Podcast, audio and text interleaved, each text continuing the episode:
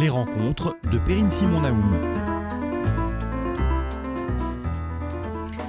Bienvenue pour cette nouvelle saison de rencontres qui annonce, je l'espère pour nous, une année riche en découvertes, mais aussi en éclairage que nous proposerons à la fois euh, sur les grands thèmes euh, et les problèmes contemporains, à la fois euh, des spécialistes, chercheurs, grands scientifiques, mais aussi des observateurs, observateurs engagés, donc eux-mêmes partie prenante du débat, acteurs de l'actualité, journalistes, écrivains et artistes.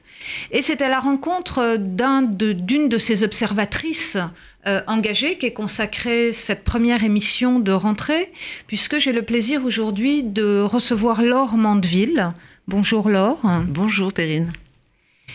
Laure Mandeville, donc, qui est euh, journaliste, grand reporter au Figaro, et nous sommes d'emblée plongés euh, dans l'actualité immédiate, puisque euh, Laure nous propose euh, une analyse, vous le verrez, à la fois surprenante et peut-être inquiétante de l'un des principaux protagonistes de cette campagne présidentielle américaine, qu'est Donald Trump, puisque Laure, vous publiez un livre aux éditions Équateur qui s'appelle Qui est vraiment Donald Trump?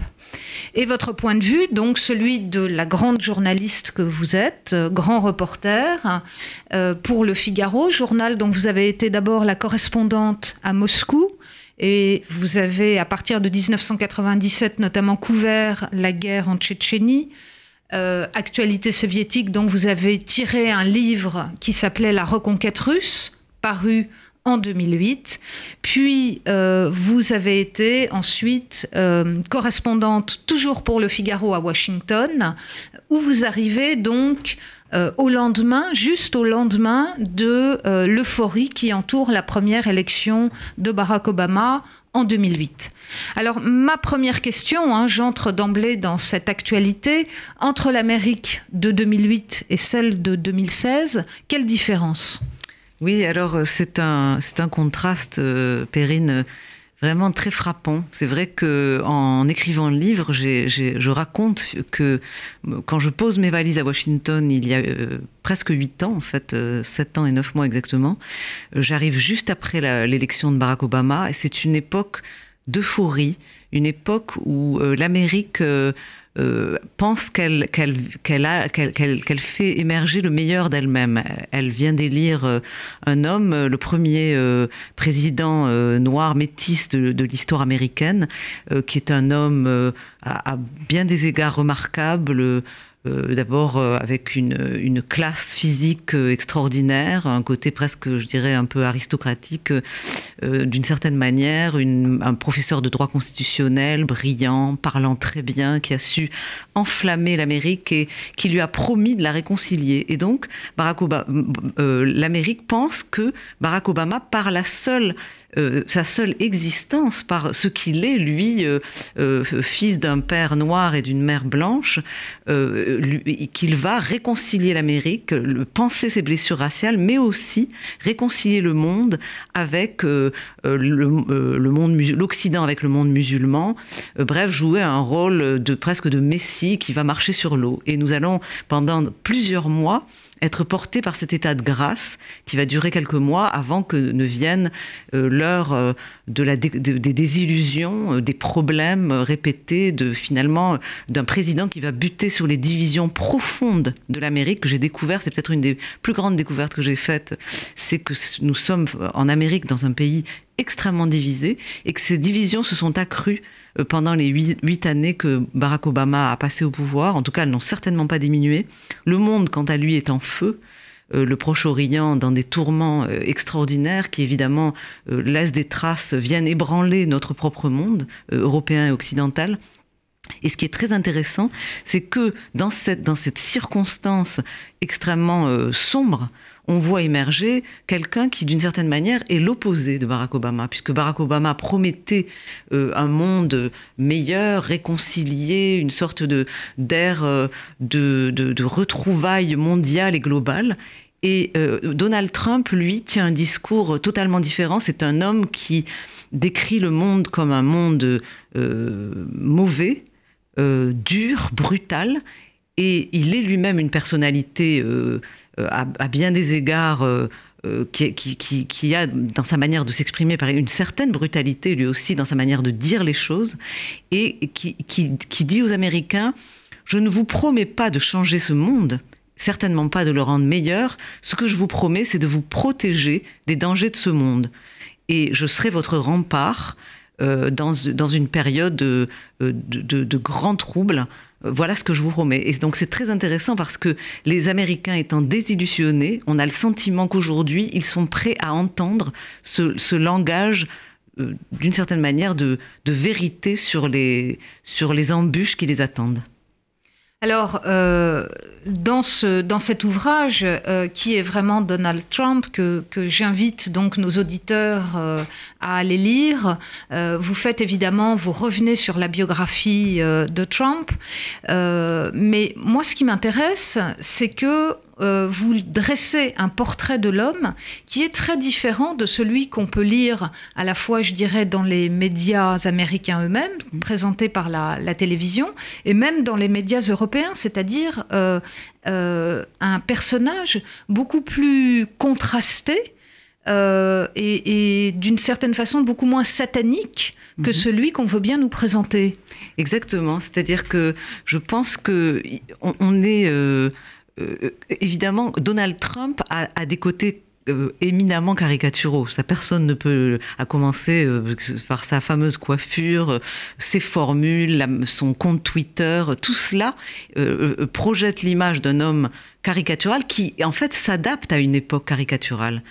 Euh, faite de tweets, de, de, de, formules euh, rapides qui peuvent changer le lendemain. Donc de ce point de vue-là, oui, euh, l'homme joue de cette, de cette idée de caricature. Mais en même temps, derrière, je pense que la réalité est beaucoup plus complexe.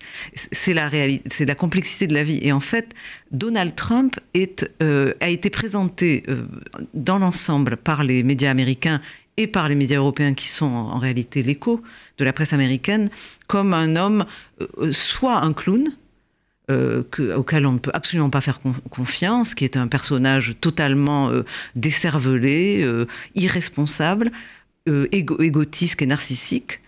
Il y a des éléments de tout ça chez lui d'ailleurs.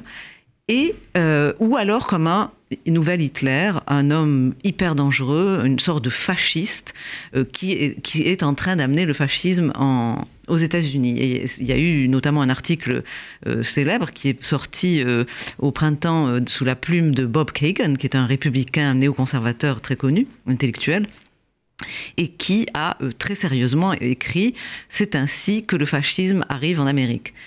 Personnellement, euh, moi, j'ai cherché, j'ai vraiment essayé dans ce livre de euh, me mettre un tout petit peu au-dessus de la mêlée et de véritablement essayer de comprendre qui était cet homme et, démêler le vrai du faux. Est-ce que c'est un fasciste? Est-ce que c'est un nationaliste? Que c'est un irresponsable? Donc, vous verrez que je, pose énormément de questions dans ce livre. Je, souligne et donc euh, que nous n'avons pas les réponses à toutes les questions. C'est ça qui est très intéressant et qui en même temps fait peur, c'est qu'il y a une, grosse part d'imprévisibilité sur ce que serait Donald Trump. Il y a, des, on, peut avoir des ébauches de réponses que, je, j'essaie de donner, mais nous n'avons pas du tout toutes les réponses. Et ceux qui vous diront euh, que si Trump est élu, voilà ce qu'il fera, euh, ils sont vraiment très malins et je pense qu'ils s'avancent beaucoup.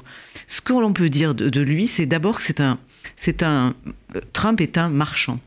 C'est une des choses qui m'a beaucoup frappé. C'est un, c'est un homme qui vend sa marchandise. Il a construit un empire euh, euh, immobilier. Euh, il a construit des tours, donc c'est un bâtisseur aussi, mais c'est un homme qui a utilisé toutes les cartes qu'il avait, notamment son propre succès, pour vendre son succès et faire de l'argent avec euh, l'image qu'il a projetée. Il est après devenu euh, le promoteur d'une émission de télé-réalité qui en a fait un des personnages les plus connus d'Amérique. Il est rentré dans tous les foyers, tout le monde le connaissait avant qu'il ne se présente. Et donc il y a chez lui ce côté vendeur, vendeur de rêves, vendeur de, du succès qu'il a eu. Et c'est vrai que euh, en Amérique ça marche. Pourquoi ça marche? Parce que les Américains aiment la richesse, contrairement aux Français, et ils aiment le succès. Donc ils se disent quelqu'un qui a réussi, qui, qui a construit un, empire pareil, c'est qu'il ne doit pas être si mauvais que ça. Donc il vend tout ça. Et c'est vrai que par rapport à... Quand, j'essaie de débrouiller si il y a quelque chose de fasciste chez Trump, je souligne par exemple que Hitler avait écrit Mein Kampf, alors que Trump a écrit L'art du deal. The Art of the Deal, c'est quand même deux choses totalement différentes. Et c'est vrai que quand vous regardez la biographie de ce personnage, c'est un homme qui n'est absolument pas un idéologue, qui n'a jamais été un idéologue, qui n'a pas d'idéologie construite, qui aurait quoi que ce soit à voir avec le fascisme ou même l'extrême droite. C'est en revanche euh, euh, quelqu'un qui a été démocrate pendant très longtemps, qui emprunte en réalité au, à la gauche des tas de thèmes, le thème de la protection sociale, le thème du protectionnisme économique et donc de la remise en cause des traités de libre-échange, ce qui a fait pousser de hauts cris dans le Parti républicain, évidemment. Donc il est post-réganien de, de ce point de vue-là, mais en même temps, il est à droite sur d'autres plans, et c'est pour ça qu'il déroute tout le monde, parce qu'il il chevauche avec un succès que, l'on connaît, puisqu'il a battu ses 16 concurrents à la primaire, la question de l'immigration. Il a touché le sujet, en, réalité, qu'il a projeté euh, au sommet de la popularité dont il n'est jamais redescendu, c'est la question de l'immigration illégale, Trump a un argument très fort pour une partie de l'Amérique. Moi, ça m'a beaucoup frappé quand je me suis promené euh, dans ces meetings à travers les États-Unis et que j'ai parlé avec ses partisans. Il disait pourquoi on dit que cet homme est fasciste? Parce qu'il veut faire respecter les frontières. Un pays qui n'a pas de frontières n'est pas un vrai pays. Et avec cet argument, il a gagné à sa cause beaucoup de monde. C'est effectivement l'un des paradoxes qui est au centre de, votre livre, c'est-à-dire cette idée que cet homme qui euh, se vend lui-même, comme vous le dites, et qui se vend depuis longtemps, puisque c'est depuis les années 1980 en réalité, euh, est un homme à la fois sans limite je dirais, personnel, euh, médiatique, euh, d'une certaine façon sans, sans, pudeur ou sans réserve, et euh, fait campagne au contraire sur un discours qui rétablit les limites, les limites, la frontière géographique, et on sait combien Effectivement, le thème de la frontière est important aux États-Unis, euh, mais aussi les limites légales, le respect de la loi. Et donc, euh, ce qui me frappe dans ce que vous venez de nous dire, c'est cette espèce de contraste entre quelqu'un qui vend son succès, donc qui est sûr de lui d'une certaine façon, mais en même temps qui euh, fait campagne sur l'idée d'un rempart ou d'une Amérique qui se refermerait sur elle-même, mais ce qui était déjà le cas avec Obama finalement. Mm. Exactement. Vous avez tout à fait raison. C'est vrai qu'il y a un paradoxe. Alors, c'est vrai que le côté homme sans limite, au fond, il y a deux questions. Il y a euh, que veut faire Trump Et puis, il y a l'homme Trump. C'est-à-dire, les gens se sont interrogés sur ces deux, sur ces deux aspects. Donc, est-ce que c'est un homme euh, qui doit faire peur à cause de son côté narcissique, de son côté justement sans limite, de cette capacité à dire tout et son contraire, donc en réalité à, mentir parfois de manière absolument sans avec impudence à la face des gens qui lui font face pour finalement dire ah mais non c'était pas du tout ce que je voulais dire et tout et faisant donc exploser toutes les règles de la politique telle qu'elle se pratiquait euh, jusqu'à présent. En même temps, il est complètement en, accord avec son, son époque, qui est une époque où personne n'est responsable, semble-t-il, de sa parole, puisque sur, sur, Twitter ou sur les réseaux sociaux, vous pouvez dire une chose le, lendemain, corriger ce que vous avez dit. Enfin, c'est un homme de son époque aussi. Mais c'est vrai que d'un autre côté, comme vous dites, ce retour aux limites, euh, par exemple, je cite une, une, républicaine extrêmement brillante qui s'appelle Dana White et qui est... Euh, euh, African, American, enfin mm. noire, républicaine, ce qui, est, ce qui est assez atypique, et qui, elle, a cette idée que Trump représente euh, le père, le papa, dit-elle. Même pas le père, le daddy, c'est-à-dire l'homme qui dit euh, il y a des limites à ce qu'il faut faire, sinon euh, on va sortir de la route. Et en fait, il y, a, y a chez lui effectivement, cette idée du, rempart, du fait qu'il sera ce, shérif qui défendra en fait les intérêts d'un Occident qui a été mis, à mal par euh, ben, l'islam radical, par exemple, où il est, capable de dire de manière extrêmement brutale, euh, oui, nous avons des ennemis, euh, ce sont les islamistes radicaux, et on va les combattre, et on ne laissera plus rentrer chez nous s'ils ne respectent pas nos lois. Et il faudra qu'il signe des papiers comme à l'époque de la guerre froide, qui à l'époque on disait je, promets que je ne suis pas communiste et que je respecterai les lois de l'Amérique. Il veut faire la même chose euh, aujourd'hui. Et alors évidemment ça, choque toute l'Amérique euh, libérale, euh, démocrate, progressiste. Et en revanche, il y a toute une Amérique qui se réjouit, qui dit enfin quelqu'un qui dit ce que doit être la limite. Donc c'est très intéressant. Et c'est vrai que Donald Trump il y, a évidemment des, de grosses questions sur euh, lui, l'homme sans limite, euh, ce qu'il serait capable de faire une fois au pouvoir. C'est-à-dire que moi, moi, au fond, ce qui m'inquiète le plus chez le personnage, c'est moins l'idéologie, parce que je ne pense pas du tout que ce soit un fasciste. En revanche, c'est est-ce que cet homme d'affaires qui veut absolument avoir le succès, parce que c'est presque une question, c'est une question d'ego, c'est une question éminemment personnel. C'est un homme qui est toujours en train de dire qu'il gagne et qu'il a le succès et qu'il a raison. Donc, une fois au pouvoir, dans une fonction éminemment complexe, dans un monde d'une complexité terrible, on le sait, on a vu euh, les difficultés qu'a eu Obama, euh, est-ce qu'il sera capable de respecter les règles du jeu ou est-ce qu'il forcera les règles du jeu démocratique pour justement avoir euh, les succès qu'il veut avoir. C'est-à-dire, est-ce qu'il sera prêt à des deals euh, inavouables avec euh, certains dictateurs au risque de mettre en péril, le, par exemple, l'indépendance des voisins? Enfin, il y a toute une série de questions qui se posent sur, comment Donald Trump opérerait une fois dans, le, dans le fauteuil de la Maison-Blanche. Alors juste peut-être euh, deux questions euh, auxquelles euh, il faudra répondre très rapidement pour, pour finir, puisqu'on s'achemine vers le, la fin de l'émission. D'abord, ce phénomène, est-ce qu'il y a un phénomène de contagion entre l'Amérique et l'Europe, parce qu'on voit très bien à vous lire, et encore une fois, c'est un livre absolument décapant et passionnant, je pense, au milieu de la marée des ouvrages qui vont paraître ces jours-ci sur les élections américaines. on voit très bien que Trump peut être élu. Euh, est-ce que euh, ce phénomène de contagion du populisme, hein, donc vous montrez bien qu'il euh, finalement porte cette vague, va déferler en Europe C'est-à-dire, est-ce qu'après Trump, on aura Marine Le Pen? Et puis peut-être un dernier mot sur la comparaison entre la société soviétique, que vous connaissez extrêmement bien, et cette société américaine que vous avez appris à connaître. En, deux mots euh, sur euh, Trump, moi je pense que oui, Trump peut gagner cette élection, euh, qu'il qu'il a même de bonnes chances de la gagner. Je compare toujours en fait ces, deux personnages donc qui se font face, Donald Trump et Hillary Clinton, à d'une part l'homme de la vague, puisque c'est une vague profonde, populaire, de mécontentement gigantesque, qui a, qui a fait qu'un homme aussi ovni, aussi, comment dire, outsider, aussi hors de tous les cadres euh, républicain a pu s'imposer dans cette campagne, ça veut dire qu'il est porté par quelque chose de très fort et de très puissant.